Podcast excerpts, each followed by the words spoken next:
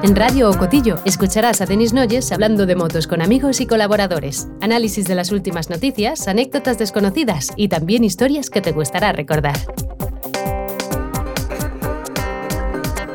Bienvenidos, bienvenidas motoristas a Radio Ocotillo. Sabéis que este es el podcast de cinta americana que podéis encontrar Radio Ocotillo en la mayoría de plataformas, Spotify, Apple, Google Podcast. Esta es la cinta americana hablada.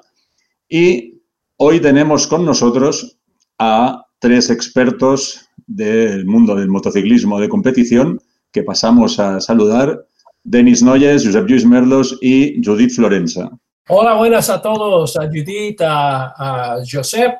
Qué alegría verte. La última vez que hemos visto estábamos en el Hotel Tomate, ahí de Plaza Europa, ¿verdad? Es verdad, es verdad. ¿Qué tal, Denis? Saludos a todos.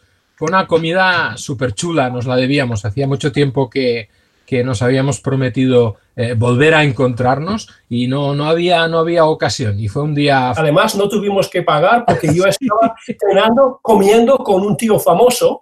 Es verdad, es verdad. Tuvo una alegría el metre del, del hotel porque era un loco de las carreras de coches y de motos y bueno, pues estuvo muy contento de que fuéramos allí y nos invitó y fue una comida, oye, doblemente fantástica. Judith, ¿estabas en la comida? No, no, yo no estaba, yo no estaba.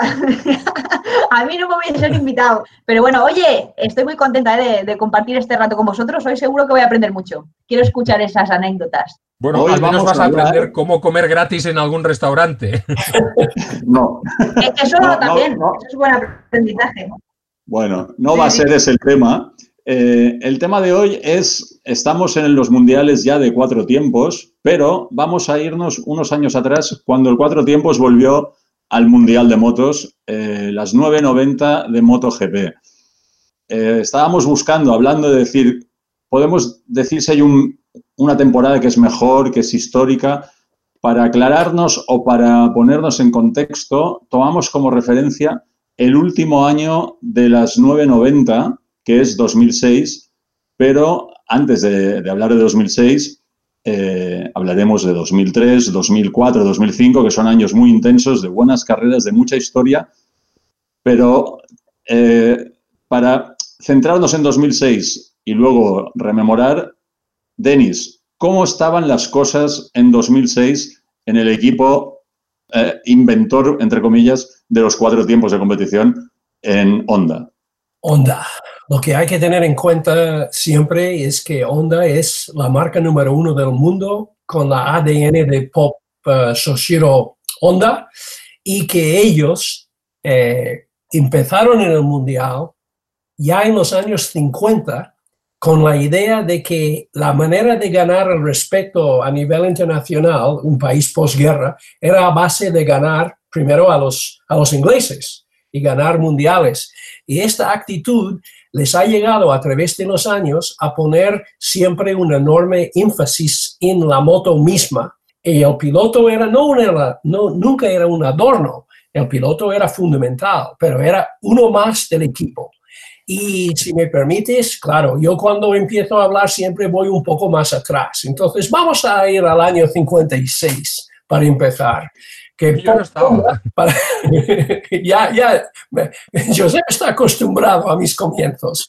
Eh, volvemos a 56, cuando Pop Honda quiso formar una especie de, de eh, expedición exploratoria para ir a la isla de Man a ver qué, qué es lo que están haciendo los ingleses.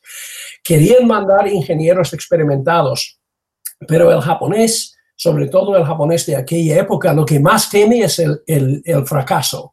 Y ninguno de los ingenieros de 30 años, 40 años, 50 años quiso saber nada. Le daban largas hasta que al final el jefe se dio cuenta que tenía que bajar al suelo de la fábrica y buscar entre los más jóvenes.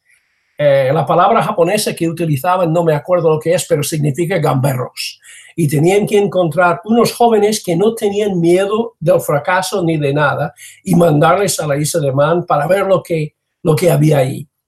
Ellos, eh, tomando un nombre falso de McCoy Enterprises, uh, fueron a ese man para ver cómo hacían los ingleses. Compraron un, un uh, Mundial 125 y empezaban a, a trabajar sobre esto para hacer una moto.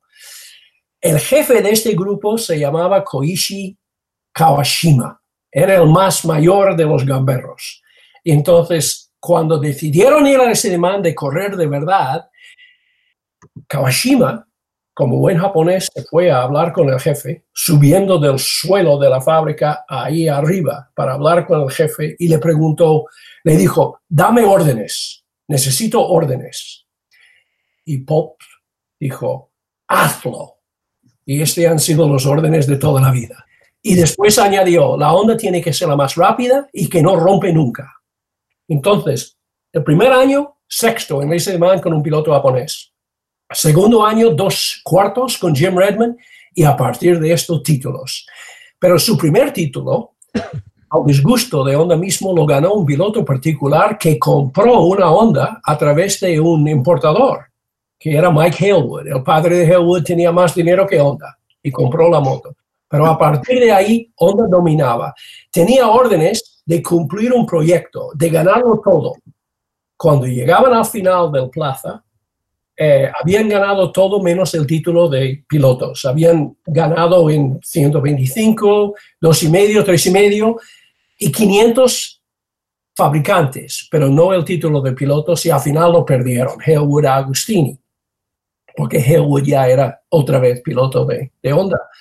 Pero lo dejaron porque tenía previsto dejarlo para dedicarse al automovilismo. Pero años después, ya a finales de los años 70 decidieron volver y Honda vio que el mundial había ido por un camino equivocado, dos tiempos, un error, y que lo iban a corregir y dio de nuevo su mismo orden de siempre, hazlo.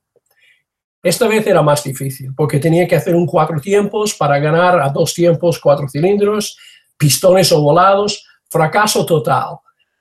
Yo pensaba que era un fracaso hasta que me secuestraron en un autobús yendo de Tokio a la fábrica Honda, quedamos aparcados en el tráfico y la chica traductora decidió leer algo que había escrito Honda años antes, porque ya había muerto.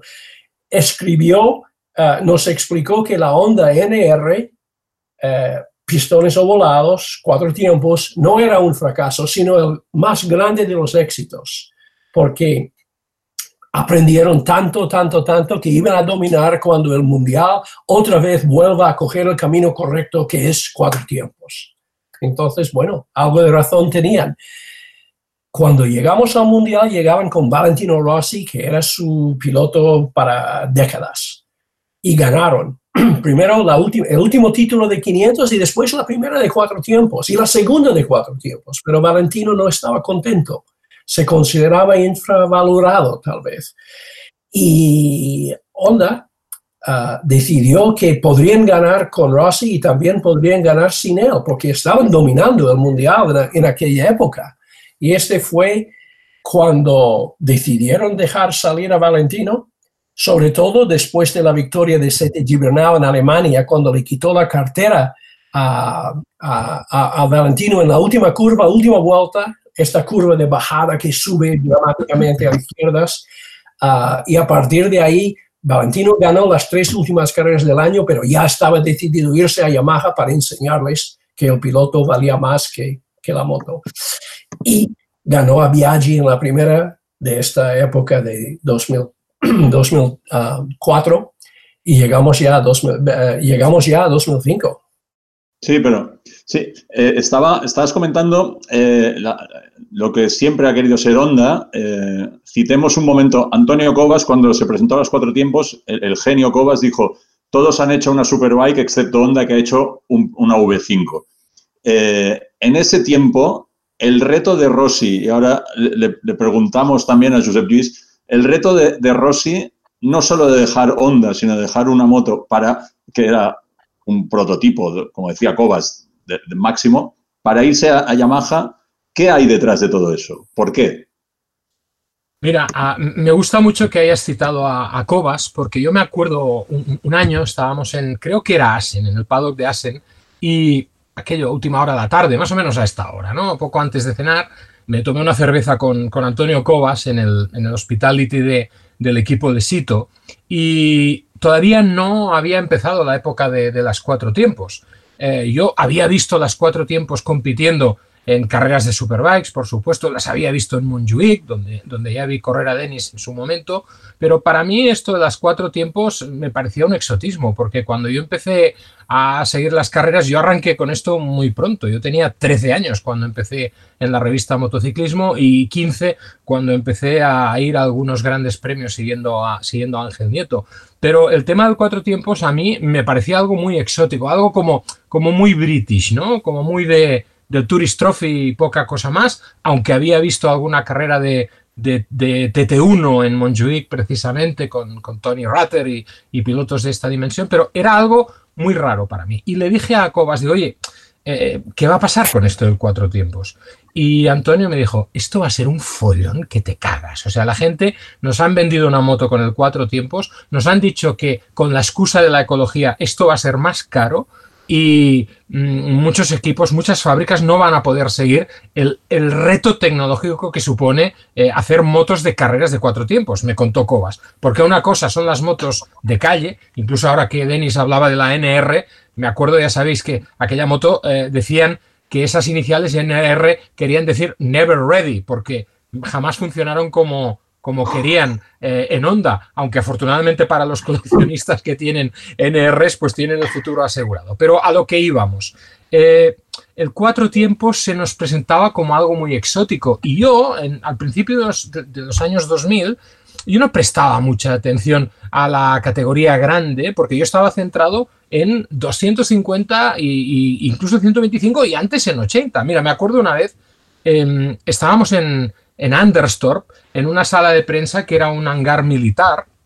Y eh, de repente llega un americano para correr con el equipo Coronas en 125, no me acuerdo el nombre, pero sé que le llamábamos el gitano, porque tenía una pinta bastante, bastante peculiar. Y no teníamos ni idea de dónde había salido aquel tío. Y yo me acuerdo que ya tenía una cierta relación con Denis y le dije ahí en Anderstorp, digo, oye Denis, mira, te propongo un trato, yo te cuento cosas de los chavales nuevos españoles en 125, porque me imaginaba que Denis, no, en 80, perdona, digo, me imaginaba que Denis no les prestaba mucha atención porque estaba más centrado en, el grupo de, de, los americanos, sobre todo, que eran los que dominaban en 500 y tú me cuentas cosas de los pilotos americanos. Y me dijo Denis, dice, mira, vamos a hacer, vamos a hacer un trato distinto. Yo te cuento lo que quieras de los pilotos americanos y tú no me cuentes nada de los pilotos españoles de Chenka. Porque realmente el, foco lo teníamos puesto en, un lugar muy distinto. ¿no?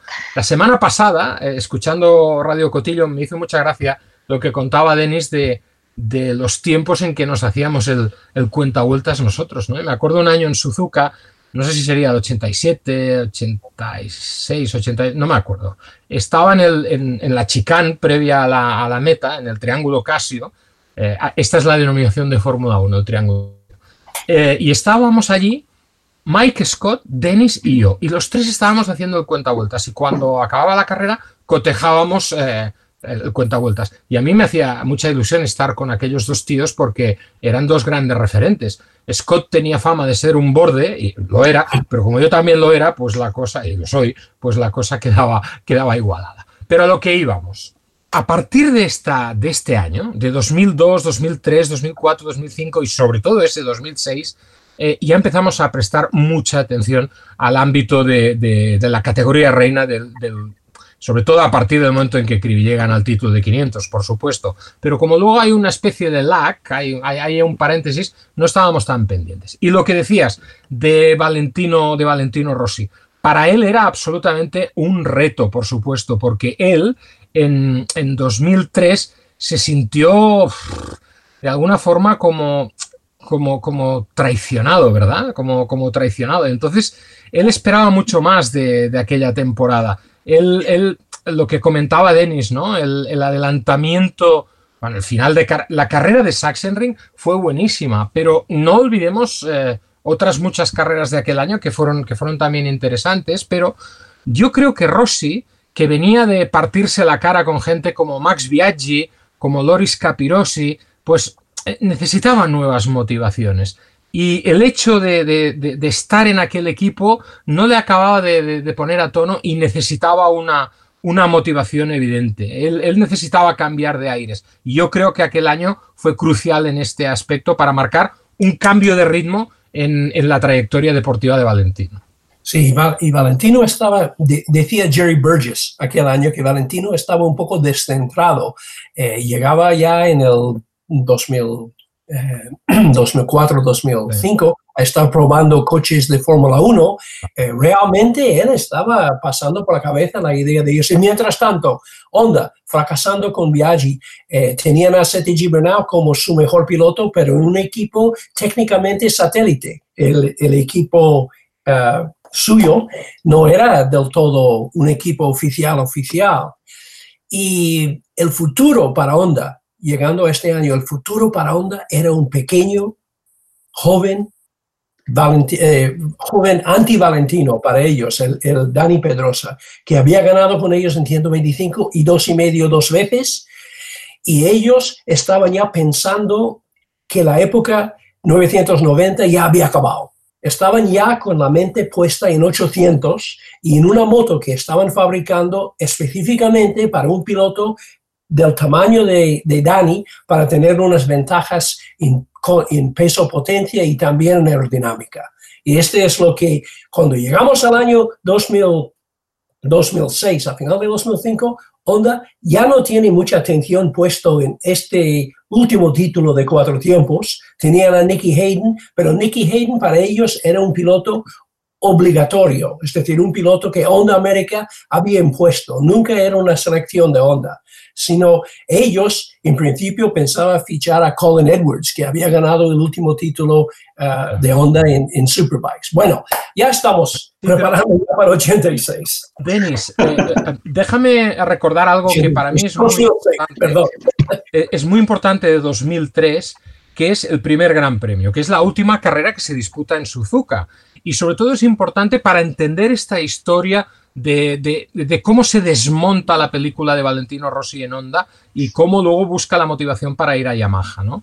Eh, y es la muerte de Daijiro Kato. Para mí esto es crucial para, para, entender lo que vino después. Daijiro Kato era una de las grandes apuestas de Honda, ese anticristo que estaban buscando los japoneses y sobre todo en un piloto local. ¿no? Y yo creo que este accidente de Kato que supuso pues, el cierre de, de Suzuka para, para que a partir de aquel momento ya viajáramos hasta, hasta Motegi, yo creo que fue muy importante y que es algo que los libros de historia no, no reflejan con la trascendencia que tuvo, porque al suceder en la primera carrera del año, quedó algo así como, como un poco diluido, ¿no? Pero yo creo que aquel año 2003, este factor fue, fue realmente muy, muy importante. Y hemos hablado de, de esta victoria de, de Sete Gibernau eh, en esa carrera, pero yo creo que aquel año hubo también cosas eh, francamente importantes eh, que, hicieron que Valentino Rossi, que ganó un montón de carreras efectivamente, pues decidiera este cambio, cambio de aires. Judith, tú comentabas en alguna ocasión sobre el, lo, cómo lo explicaba Rossi en su, en su, su punto de vista, ¿no? Cómo lo escribió en, un libro de este, cómo vivió este cambio. Sí, es que ahora me hace gracia escucharos porque parte, parte de hace muchos años me, leí el libro este de la biografía de Valentino Rossi y justo habla precisamente de, ese momento, ¿no? De, cuando empieza a pensar en el, en el cambio y pasar, a, y pasar a Yamaha. Y habéis comentado el tema de que no sentía que, que, tenía el reconocimiento. Era como que las victorias y todos los éxitos que estaba cosechando con Honda era mérito de Honda y no era mérito del piloto, ¿no? Entonces eso al final es como que fue desgastando un poco esa relación que tenía Valentino con, con Honda y, al final pues eh, provocó que, propició ese cambio, digamos, ¿no?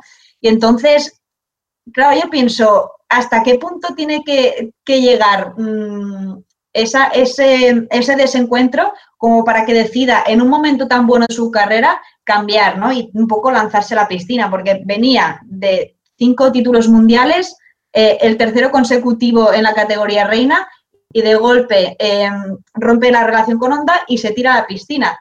Y aquello podía salir bien o no. O sea, era un desafío complicado porque al final se iba Yamaha y Yamaha en aquel momento no está como ahora. En aquel momento estaban un poquito perdidos, estaban pasando un bache grande y entonces era una maniobra arriesgada. Creo que el último título de Yamaha fue en el 92, si no me equivoco, con, con Reini, creo, y entonces, ostras, era pues eso, algo, algo arriesgado, pero yo creo que, precisamente eso demuestra pues la, necesidad que tenía de lo que habéis comentado, de buscar nuevos retos y también de ese, de ese punto ya de desencuentro con Honda. También es verdad que no, sé vosotros que lo vivisteis ahí más de cerca, se habló de que en Honda quizá no le pagaban la ficha que él quería, que sí, bueno, en, en Yamaha sí que se lo ofrecieron.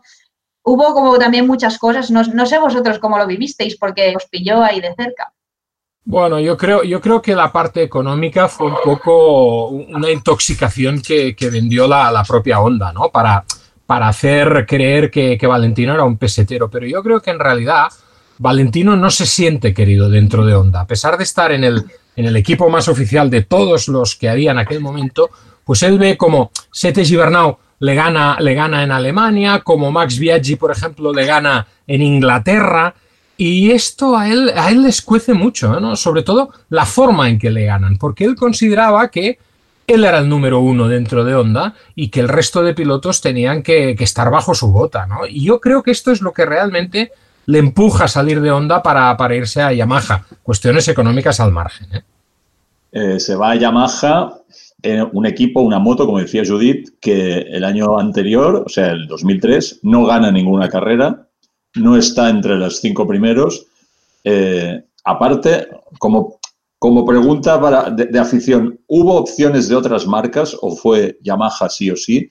Y eh, evidentemente él demostró en Sudáfrica 2004 que es el, gana con Honda para cerrar 2003, gana con Yamaha para abrir 2004, pero ¿era tan mala la moto o es tan bueno o era tan bueno Valentino? Es que en principio cuando Honda entró en la categoría de cuatro tiempos uh, en, dos, en, en, el MotoGP, ellos tenían ideas propias muy raras. Tenían tres, tres ingenieros trabajando a la vez y ellos no salieron con un 990, salieron con un motor que apenas llegaba a 800, me parece 840 o algo así, porque ellos pensaban hacerlo a base de RPM a, base de un motor carrera corta, pero no tan grande, es decir, una serie de experimentos.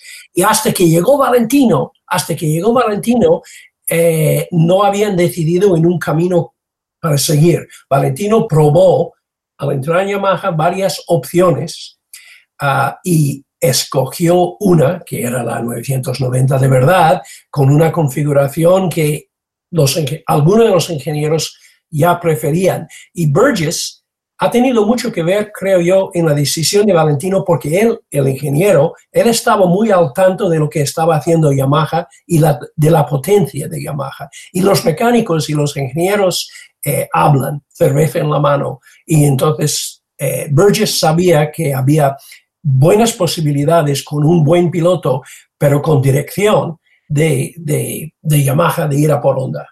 Ya centrándonos ahora más, más ya en 2006, lo que hablábamos, como decíais al principio, Honda tiene a Dani Pedrosa. Eh, para la afición española, Dani Pedrosa no hay que descubrir nada. Gana en 125, gana dos veces en dos y medio de una manera, también con, una, con un debut en Sudáfrica victorioso en dos y medio. Llega a MotoGP y está a punto de ganar su primera carrera en Jerez.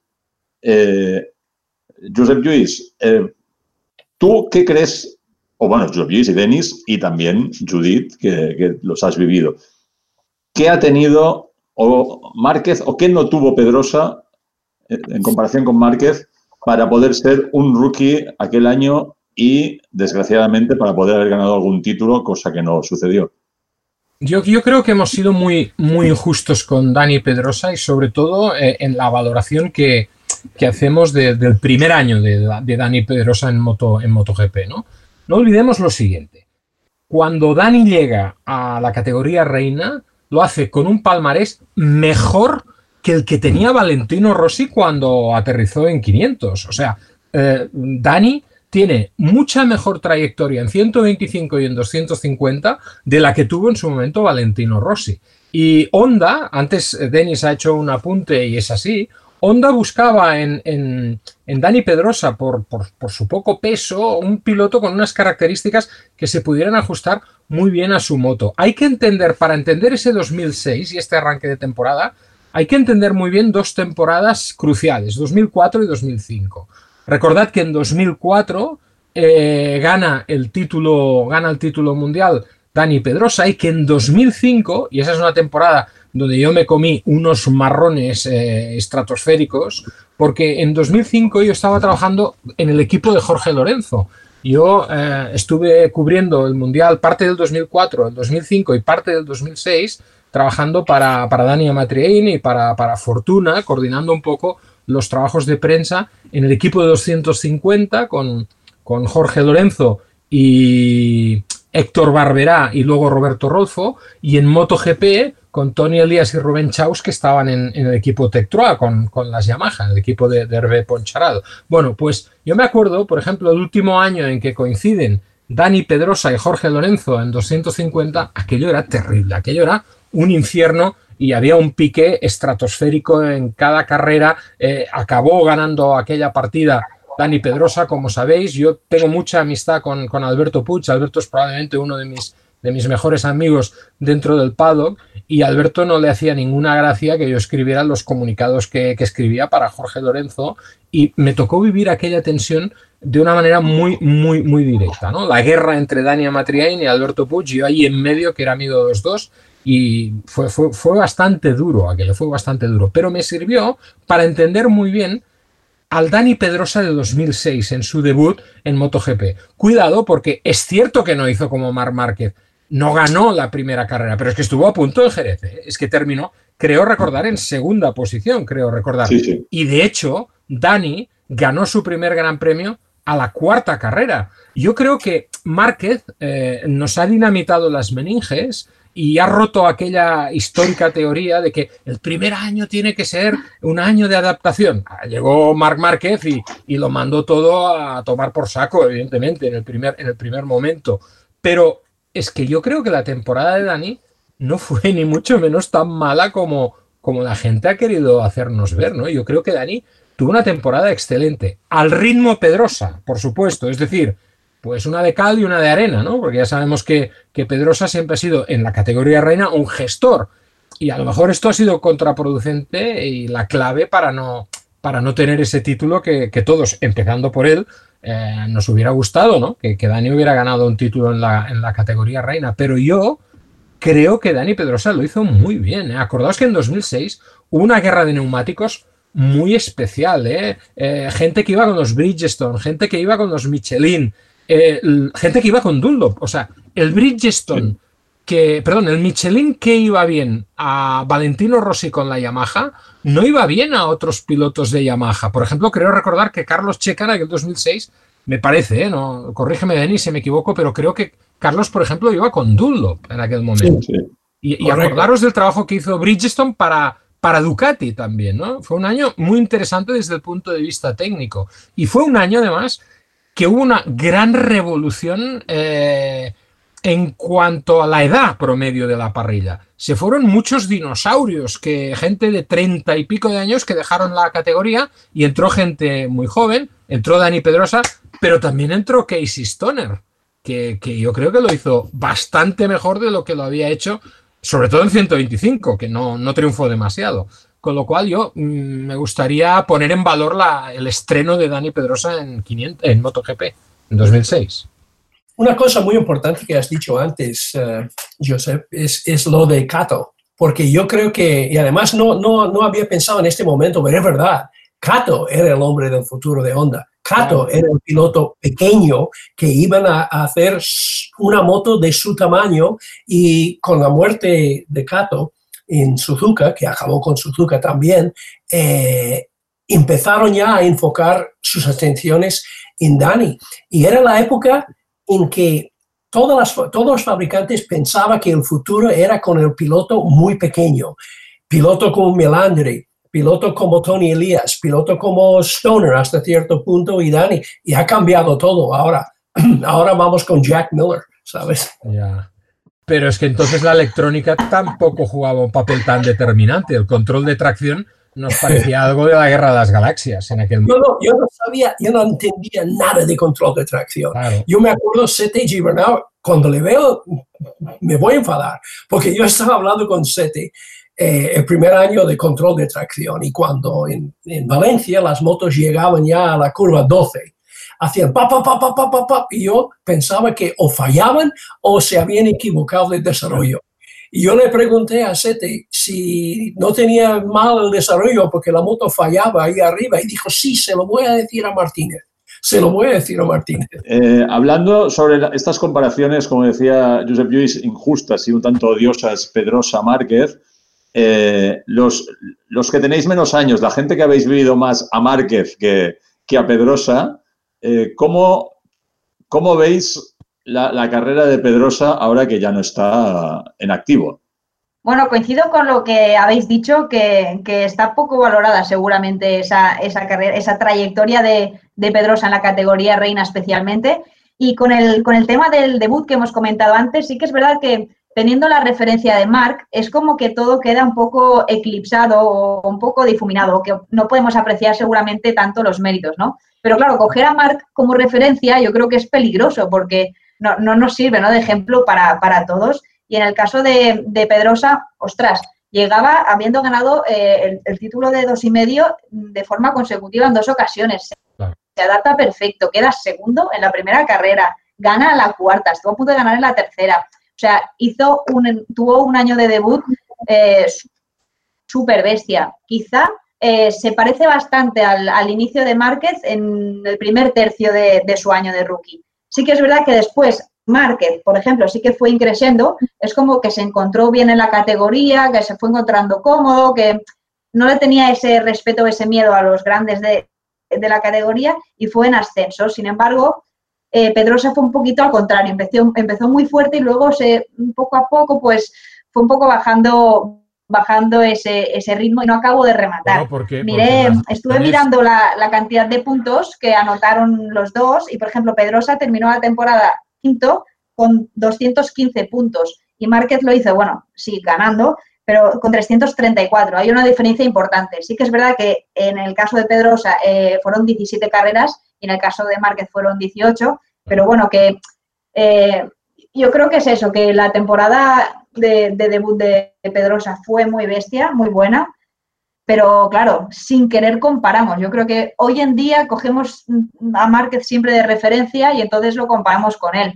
Pero es que piensa Judith además que eh, aunque Márquez ha tenido lesiones muy importantes, acordaos de la historia en la vista, cuando estaba en, Moto 2 y luego los problemas con los hombros que ha tenido, pero claro, eh, el eh, iba a decir el currículum hospitalario, el, parte médico de Pedrosa es una peli de terror de Stephen King. ¿eh? O sea, eh, oh. en ese sentido, Dani se hizo mucho daño muchas veces.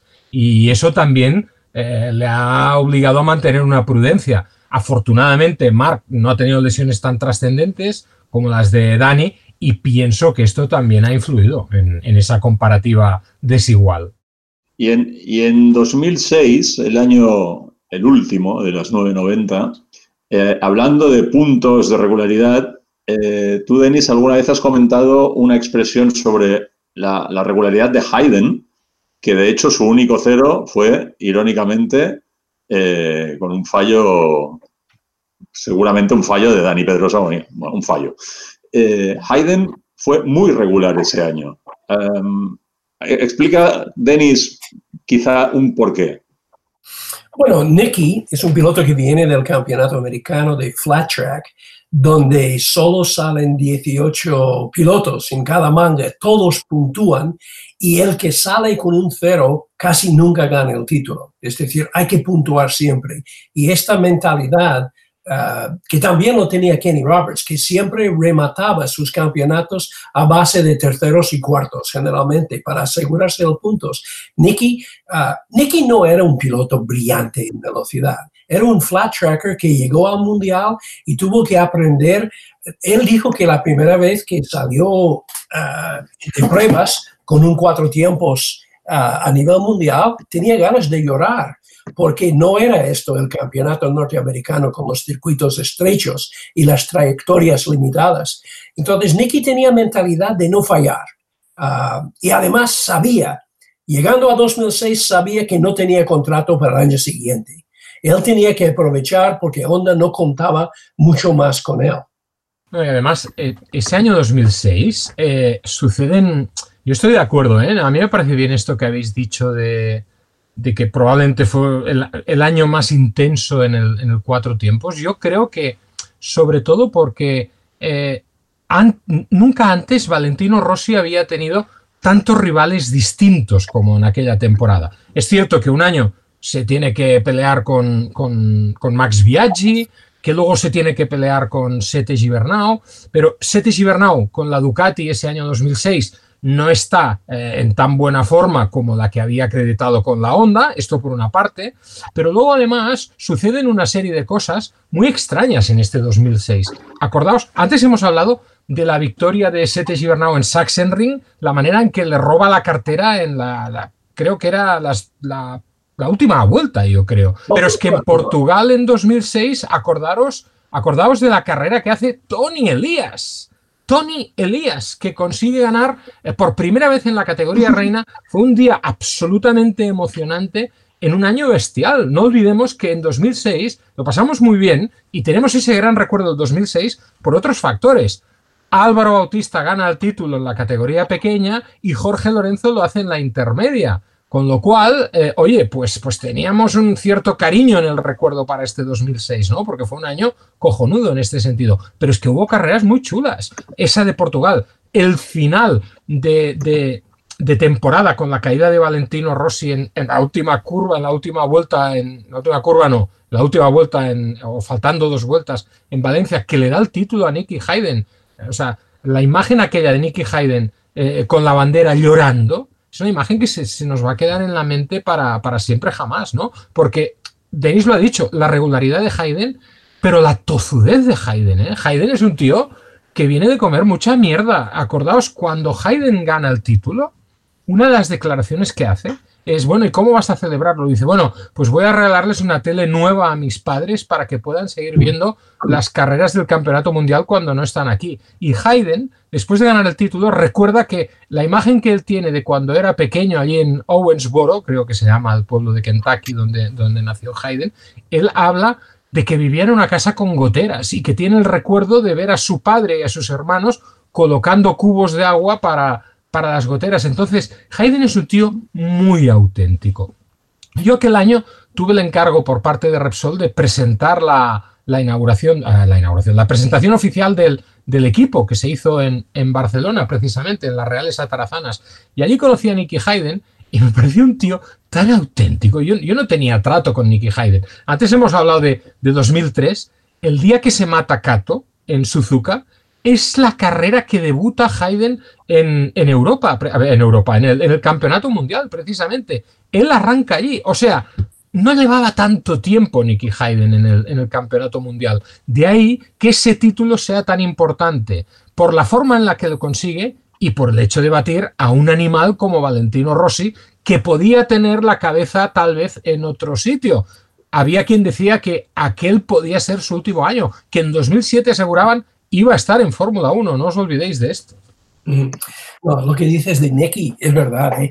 Pocos de vosotros me habéis oído hablar en inglés, pero la verdad es que yo hablo dos ingleses. Uno es el inglés que tengo que hablar para ir a la universidad y el otro es el genuino inglés que yo aprendí a hablar en Illinois, que es igual que Kentucky.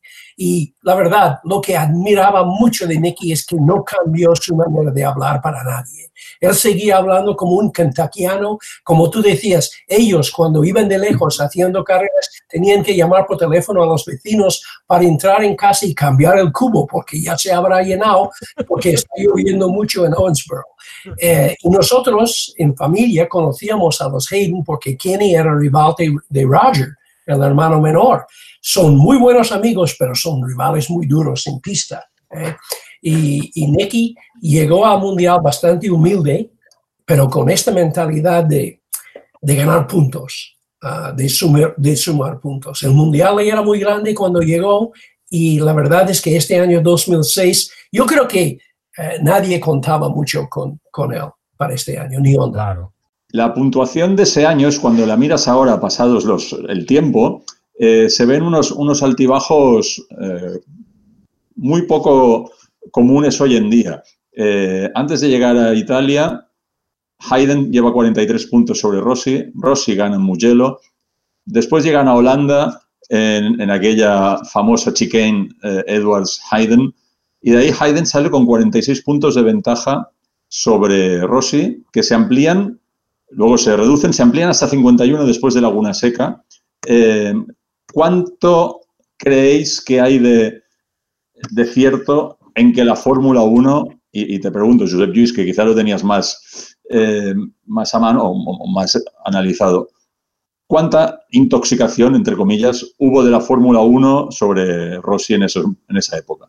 A ver, Rossi estuvo muy cerca de dar el salto a la Fórmula 1 porque había mucha gente interesada en, en, que esto fuera así. Empezando por el propio Valentino, al que el dinero le gusta muchísimo, evidentemente. Eh, le ofrecían en Ferrari un contrato mmm, por tres años a razón de 20 millones de euros por temporada. Le ofrecían en aquel momento 60 millones de euros. Valentino tuvo su primer contacto con, con un Fórmula 1 en el año 2005.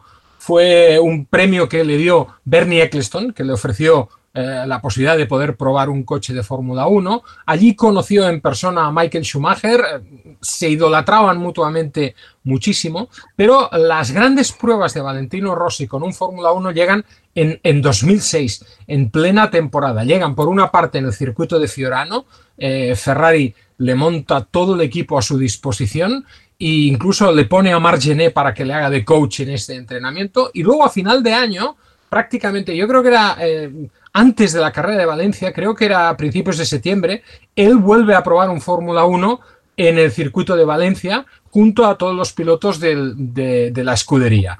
Y allí realmente impresiona a todo el personal. Él tenía en mente igualar la gesta de John Sartis y convertirse en el primer piloto campeón del mundo de motociclismo capaz de ganar también un título de Fórmula 1 y estuvo muy a punto. Eccleston lo quería en la Fórmula 1 sí o sí y estaba empujando muy fuerte para que, para que Valentino escuchara las propuestas de Ferrari. Y en Ferrari tenían muchas ganas, sobre todo Luca di Montezemolo, que era el, el jefe del equipo. Yo tuve la oportunidad de hablar eh, con dos personas importantísimas sobre el rol de, de Valentino Rossi, si lo había hecho bien o no. Y Ross Brown me dijo que rápidamente se dieron cuenta de que Valentino era capaz de rodar tan rápido como un piloto de Fórmula 1 en las curvas lentas, que había que ver cómo era capaz de, si, si, llegaría a acostumbrarse a la manera de frenar de un Fórmula 1 al final de una, de una gran recta.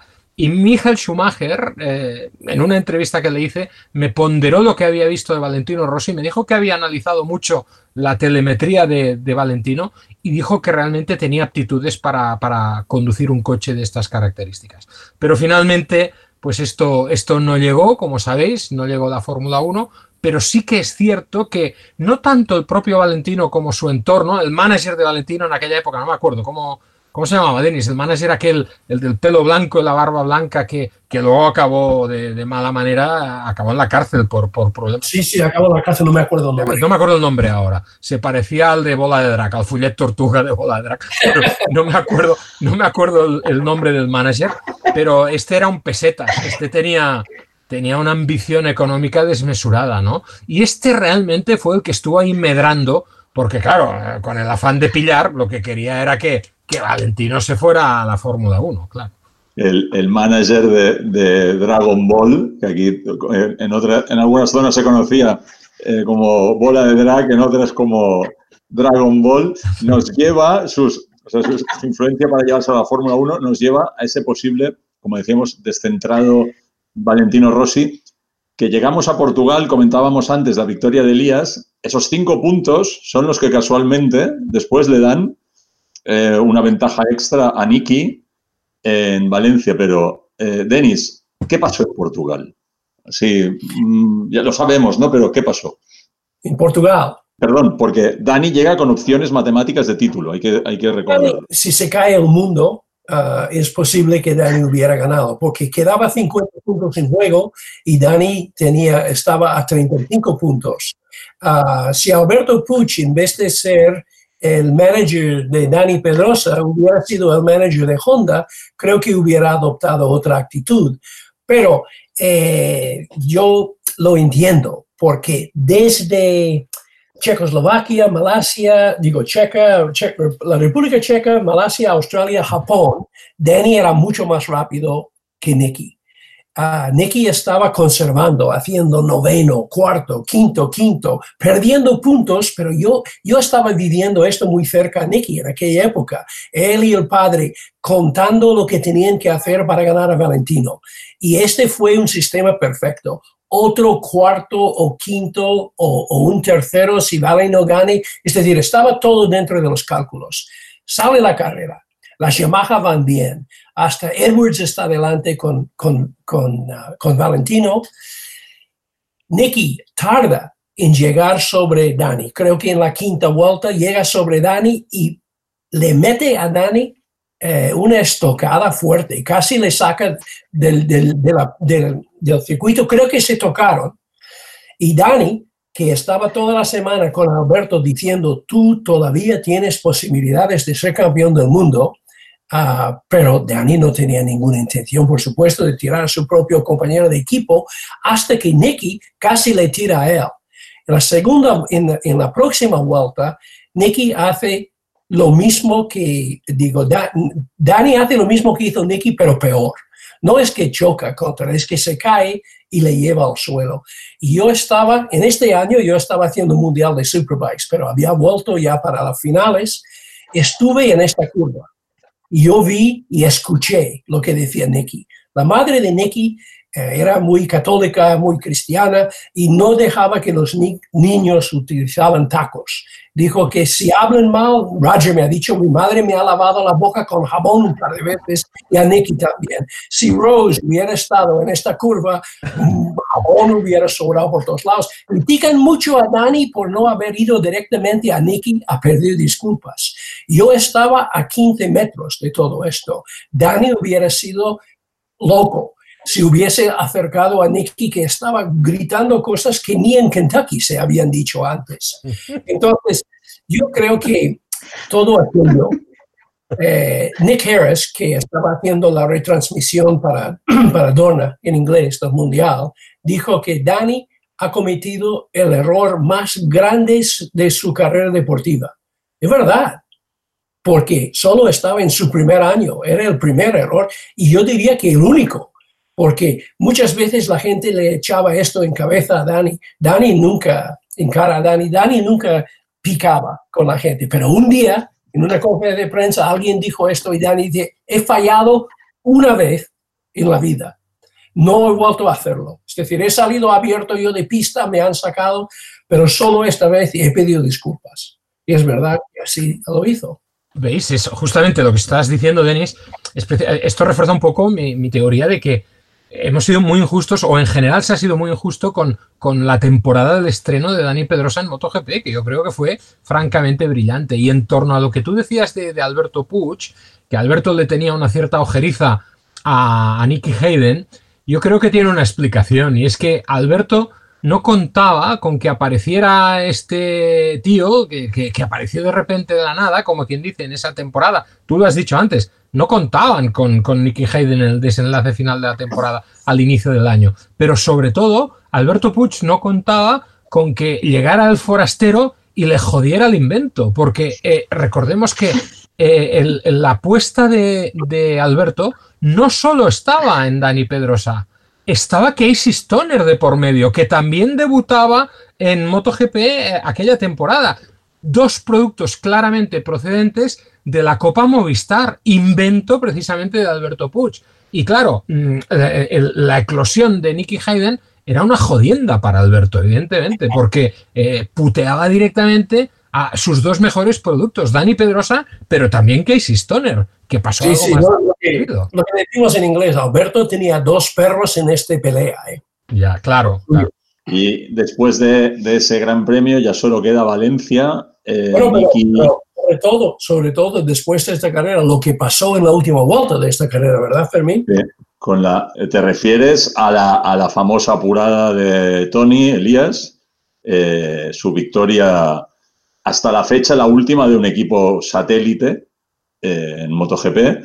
Los cinco puntos que comentábamos que le van muy bien a Nicky de cara a Valencia, aunque no lo sabemos todavía en ese momento. El último podio de un prototipo como la, la, la moto de Roberts.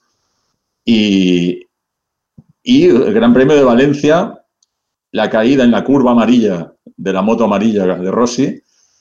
Eh, y ahora os hago a los tres, eh, ya para ir concluyendo este podcast de cinta americana en Radio Cotillo, una pregunta, em, empezando por, Judith, otra vez por la referencia de, de quien vive más en primera eh, persona los tiempos actuales. Eh, ¿Cómo se ve en la distancia el título de Nicky Hayden? O sea, una, una frase que es, no es bonita decir y seguramente no es, no es agradable, pero bueno, ¿es Nick, ¿fue Nicky un campeón injusto? Mm, sinceramente, creo que nunca se, ha valorado del todo el título aquel de, de, Nicky Hayden, ¿no? Es como que, mm, no sé por qué siempre pensamos, ostras, es que en su andadura en la categoría reina ha conseguido solo tres victorias y dos de ellas precisamente el año del título.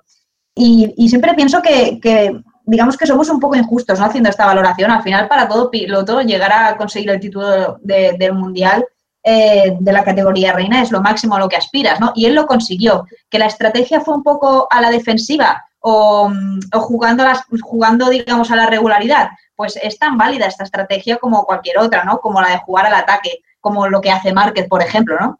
Entonces, yo siempre mmm, pienso en casos como mmm, Emilio Alzamora en el 99 ganó el título de 125 y no ganó ni una sola carrera. Y no creo que nadie le quite méritos eh, sobre ese título, eh, ese título mundial. Al final él dijo, yo prefiero ser eh, conservador y como el resto pues van siendo más irregulares, pues así consigo, así consigo ganar. Y yo creo que el caso de Nicky, pues es ese, jugó, jugó esa estrategia y le salió bien. Y evidentemente, pues teniendo en cuenta todos los rivales que tenía en ese momento. Entonces yo creo que somos un poco injustos porque a veces cuando hablas con la gente y entonces, yo qué sé, pues eh, hablan sobre los nombres de los grandes pilotos de la categoría reina y en muy pocas ocasiones sale Hayden, ¿no? Salen normalmente otros nombres y algunos no han conseguido títulos y el de Hayden no, a pesar de ese título en 2006. Y yo creo que es un poco por eso, ¿no? Porque como no ha, no ha estado, digamos, siempre en la pelea, como no ha conseguido muchas victorias o como no ha hecho mucho ruido en toda su andadura en la categoría reina, pues no se tiene tan en cuenta, pero para mí es el justísimo, justísimo ganador, sin duda. ¿Qué opináis, Josep Lluís? Yo estoy muy de acuerdo con Judith. A mí, me gustó mucho el título de, Nicky Hayden aquel año y ahora os contaré por qué. En la historia de la categoría reina, a veces hemos visto títulos eh, sorpresa, ¿no? Y me acuerdo el del 81 de Lucinelli, el del 82 de Franco Uncini, el, de, el del propio Alex Cribillé en el 99, al año siguiente el de Kenny Roberts y probablemente completa el ramillete este título de Nicky Hayden yo no quiero decir que ninguno de esos títulos fuera injusto, sí que fue inesperado, esto es cierto, pero a mí me alegra mucho que fuera así, porque por lo que ha contado Dennis, ¿no? Por los orígenes humildes de, de Nicky Hayden, porque pertenecía a una familia muy auténtica desde el punto de vista de la moto, ¿no? El padre y la madre competían y eh, un piloto que corre con el dorsal 69, oye, ya solo esto ya me parece la hostia, ¿no? Me parece algo muy interesante. Yo tuve la oportunidad de, de, de pasar unos días muy chulos con, con Nicky Hayden en 2010, en, en enero del 2010, en Madonna di Campiglio, en una concentración que promovía Malboro, que como sabéis era sponsor de Ducati cuando Nicky estaba en Ducati y de Ferrari. Y aquel año fue muy curioso porque coincidieron ahí en Madonna de Campiglio eh, dos primadonas, ¿no? Dos grandes divas. Fernando Alonso, que llegaba a Ferrari, y Valentino Rossi, que llegaba a Ducati. Entonces, aquello fue una pelea durante una semana por ver quién era la estrella. Y hay que decir, y algún día os lo contaré con mayor detalle, porque ahora no tenemos tiempo, que Fernando Alonso se comió a Valentino Rossi con patatas. Eh, yo no me he reído nunca tanto con Fernando Alonso como en aquella concentración. Eh, os prometo que la última noche, la fiesta que hubo en la discoteca Zangola, allí en los, en los Alpes italianos, fue algo mm, no os lo podéis imaginar, ¿eh? O sea, fuera, fuera, de, fuera de, de, toda normativa. Y allí, y durante aquellos días, convivimos con Nicky Hayden y me pareció un tío tan auténtico, tan, tan, tan próximo. Por eso cuando, cuando pasó lo que pasó, nos quedamos tan jodidos, porque se había ido no una superestrella, pese a ser campeón del mundo de la categoría reina, sino se había ido uno de los nuestros. ¿Y de qué forma, no? Vaya putada. ¿eh? eh Denis, eh, seguramente no, no, hay mucho más que añadir sobre lo que ha dicho tanto Judith como Josep Lluís. Eh, también, como ha dicho muy bien Lluís, podemos hacer un, pequeño homenaje en memoria de, de Nicky, del último campeón de la categoría de 990 V5, en su caso. Sí, la verdad es que Nicky, es verdad, Nicky solo ganó dos grandes premios el año de su título. Su promedio por puntos de carreras es el promedio más bajo de todos los campeones en toda la historia desde el 49. Pero otros pilotos que han ganado con promedios muy, muy, muy bajos han sido Kenny Roberts Jr. y Mark Marquez dos veces. Es decir, hay veces cuando hay un gran nivel en el campeonato, que en este año hubo seis equipos, en 2006, seis marcas diferentes en el podio. Esto no pasa casi nunca. Eh, la sexta marca era la de, la de Roberts. Lo que ha pasado con Nicky un poco eh, es el trato de Honda con Nicky después de ganar el título ha sido muy semejante al trato de Honda a Alex Crivier. Eh, Honda ya tenía en la cabeza cuando Alex Crivier ganó el título que Valentino Rossi era el futuro. Ah, montaron un equipo de fábrica paralelo al suyo y ganaron el título. Ah, bueno, esto era una decisión de Honda. No contaban con Crivier. Crivier ganó el título y después no recibió, diría yo, el trato que un campeón del mundo merece. En el caso de Nicky ha sido que Honda ya tenía la moto del 2007 hecha. Y lo único que diría yo de esto, sin entrar más en detalle, es que Dani Pedrosa la primera vez que subió en esta moto dijo, esta moto es demasiado pequeña. Si era pequeña para Dani, puedes imaginar lo que era para Nicky. Nicky me dijo a mí que el día que ganó el título, cuando subió por primera vez en la moto del año que viene, yo pensaba que esto era una broma de mal gusto, que habían sacado una dos y medio o algo simplemente para ver la cara que ponía. La moto era tan pequeña. Nicky Hayden, ah, piloto de flat track toda la vida, tenía algo en común con Kenny Roberts. Roberts nunca quiso ser velocista y le obligaron a hacerlo. Nicky le pasó lo mismo, que un día le dijeron a su padre, eh, no hay dinero en esto del flat track. Eh. Nicky lo que tiene que hacer es dedicarse a la velocidad. Pero siempre cuando hablé con Nicky, una cosa que él lamentaba mucho era no haber ganado el campeonato americano de flat track.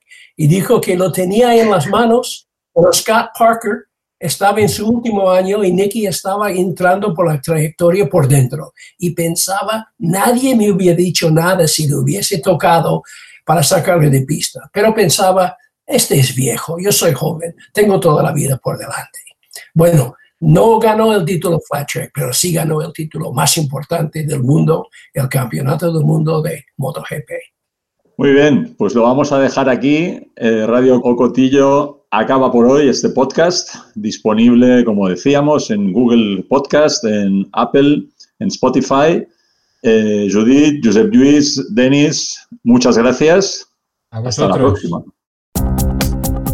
Disfruta del estilo propio de Denis en cualquier momento y en cualquier lugar con los podcasts de Radio Ocotillo.